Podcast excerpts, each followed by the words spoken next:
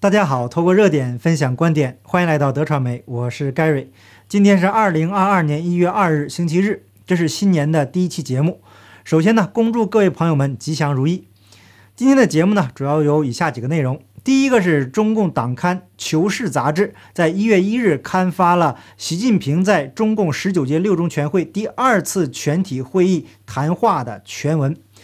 谈话内容呢，体现了习近平的性格，也预示着习近平将走向不归路。第二个内容是由东盟发起、中共参与的 RCEP 正式生效，全称是区域全面经济伙伴关系协定。那这个协定对于所有的参与的国家呀，到底是福还是祸呢？最后一个内容呢是关于疫情的。新加坡一位妈妈拍了一段是否给孩子打针的视频，引起了非常广泛的关注。那我几天前呢把视频放在了副频道，有有兴趣啊，您可以去看看。现在呢，新加坡的官方媒体 CNA。报道了新加坡卫生部的回应，因为你懂的原因呢，我会在会员频道分析一下几个相关的重点内容。那会员频道和副频道的链接呢，在说明栏和留言置顶。好，我们正式开始今天的内容。大家经常挂在嘴边的一句话就是“人的性格决定命运”。那至于人的性格是与生俱来还是后天形成的，这是另外一个复杂的问题。有机会啊，我们再详细的探讨。我们今天要探讨的是一个国家领导人的性格对于整个国家命运的影响。中共党刊《求是》在二零二二年一月一日发表了中共总加速师习近平在六中全会第二次会议的讲话全文。新年的第一天就发表类似于战斗檄文的文章，这是非常不吉利的事情。按照中国人的传统啊，新年都想图一个好兆头，大家会彼此互相祝福，一般都尽量避免提及矛盾。那我个人认为呢，目前中共的内部矛盾已经到了无法挽回、不可调和的程度。否则呀，作为中共风向标的求是，绝不会在新年的第一天就登出这样杀气腾腾的文章。结合先前在十二月三十日，同样是中共党媒的《人民日报》在头版居然没有习近平的名字，更诡异的是，把赞扬山东和广西经济政策的报道放在头条，同时啊，李克强与韩正的名字赫然出现在头版的中部。年终岁尾收官之际，一尊缺席党媒头条，这还了得？所以啊，在新年的第一天，《求是》第一时间刊登了习近平讲话的全文作为回应。只要是对中共稍有研究的人呢，大概都能看出这其中的问题。《人民日报》的文章呢，如果没有高层授意，谁敢让一尊缺席头版呢？还有另外一件奇怪的事情，王岐山取代了习近平的铁杆盟友栗战书，出现在中共的新年茶话会上。这也是非同寻常的。一种可能是栗战书正在替习近平处理重大事件，无法抽身；另外一种可能啊是栗战书参与了反习阵营被调查。那我个人认为啊，栗战书跳槽的可能性不大，因为他曾经担任中央办公厅主任，也就是习近平的大内总管，经常随其一同出访，负责习近平的日程安排以及文件处理和这个安保工作。那在中共目前的环境下呀，习近平很少能有信任的人。栗战书能负责一尊的安保工作，那两个人一定是绑定在一起的。那过去王岐山帮习近平反腐的时候，也曾经在重要场合消失不见。结果呀，当他再次出现的时候，反习势力的官员就应声落马。那自从栗战书掌管人大以后，帮助习近平废除了实施近三十年的收容教育制度。二零二零年六月三十日。在栗战书的监督下制定的《香港国安法》已急速获得全国人大常委会通过。香港国安恶法的通过，可以说直接帮习近平背了黑锅。那这样看下来呀，栗战书的命运已经跟习近平牢牢地绑定在一起了。那最近呢，反习派不断制造麻烦，包括几次发表在《人民日报》的文章，这是公开的挑战一尊呐。栗战书很有可能是在帮助处理这些棘手的问题。那在习近平的讲话稿中特别强调了统一。他说，六中全会决议必将推动全党统一思想、统一意志、统一行动。这说明党内现在是极其不统一，分歧啊是非常的严重。而习近平呢是铁了心要做到死。那反习派呢是在拼了老命也不能让习近平再折腾下去。那如果让习近平再次连任呢，对于反习派来说必将遭到毁灭性打击。习近平在讲话中谈到的另外一个重点就是斗争。当然了，我个人没有时间去数清楚文章中强调了多少次斗争。本身呢，这种又臭又长的党八股对于胃部啊是一个极大的考验呢。几次想吐啊都忍住了。尤其是给中共歌功颂德的历史，那基本上就是自编自导自演，扭曲历史。怎么对他有利，他就怎么说。那在经过了往自己脸上不断贴金以后呢，就开始自残，强调啊什么刮骨疗毒啊，壮士断腕呐。你们党都那么伟大英明了，怎么还那么多病那么多毒呢？那壮士断腕，这不就是截肢吗？只要只有病入膏肓、无药可治的时候，医生才会考虑要截肢啊。那壮士断腕以后，不就成残疾了吗？我这里啊没有说侮辱残障人士的意思啊。那手腕都断了，还怎么斗争呢？这是什么逻辑呢？那见到对方强大，自己先断腕，想用狠劲儿吓唬住敌人，这是黑社会电影看多了吧？如果是一个正常人，谁会吃饱了没事搞自残呢？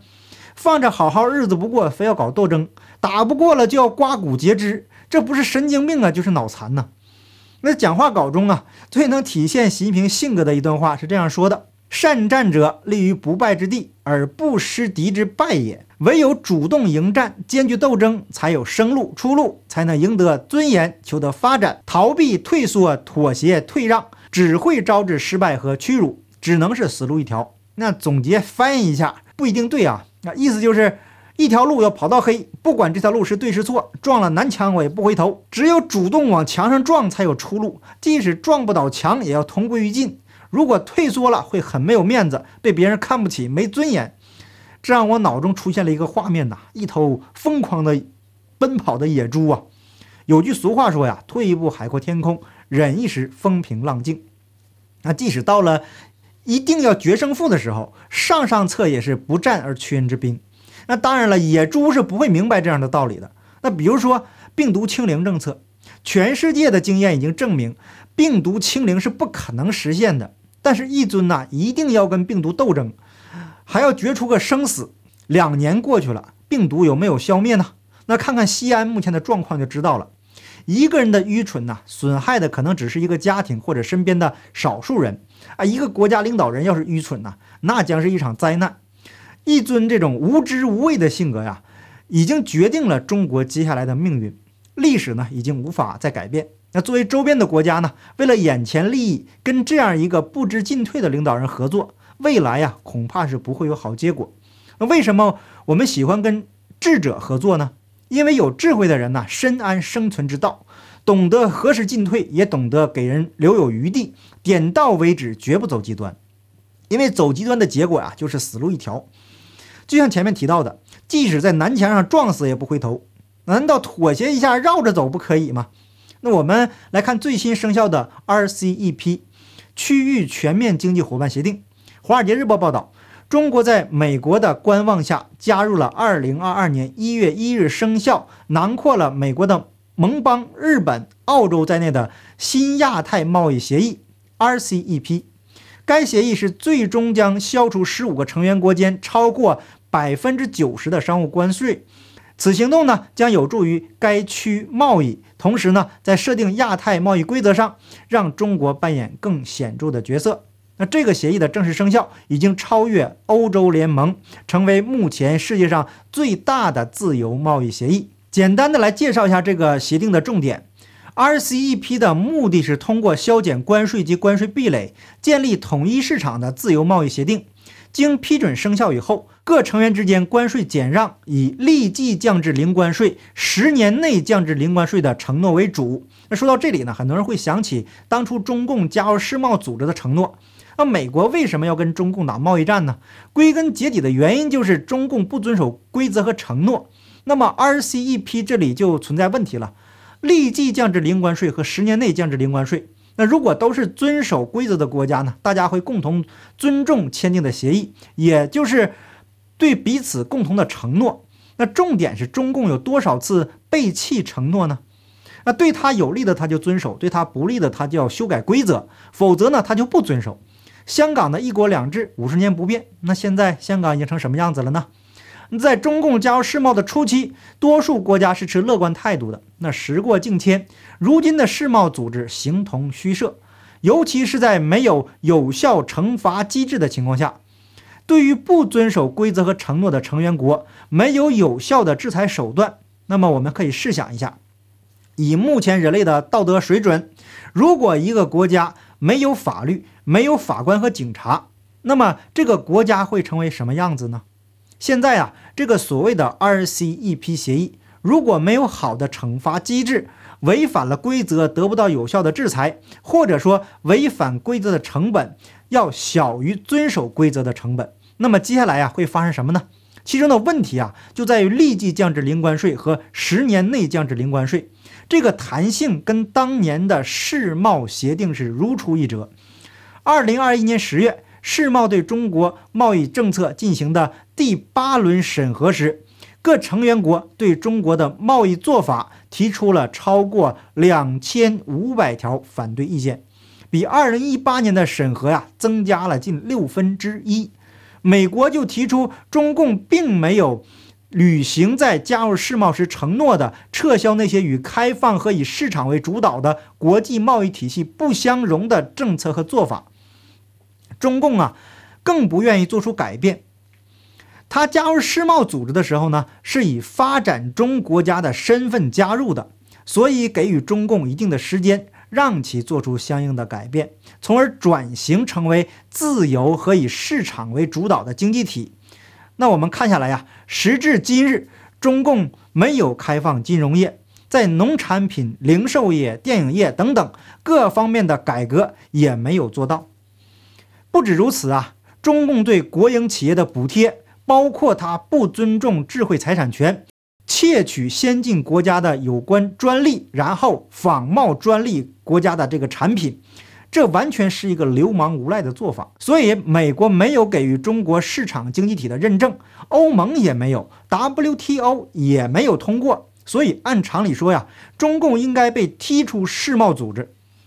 历史呢？不断重复的在告诉所有人，只要中共的体制没有改变，他是不可能遵守规则的。那跟一个不遵守规则的流氓合作，受伤害的一定是遵守规则的国家。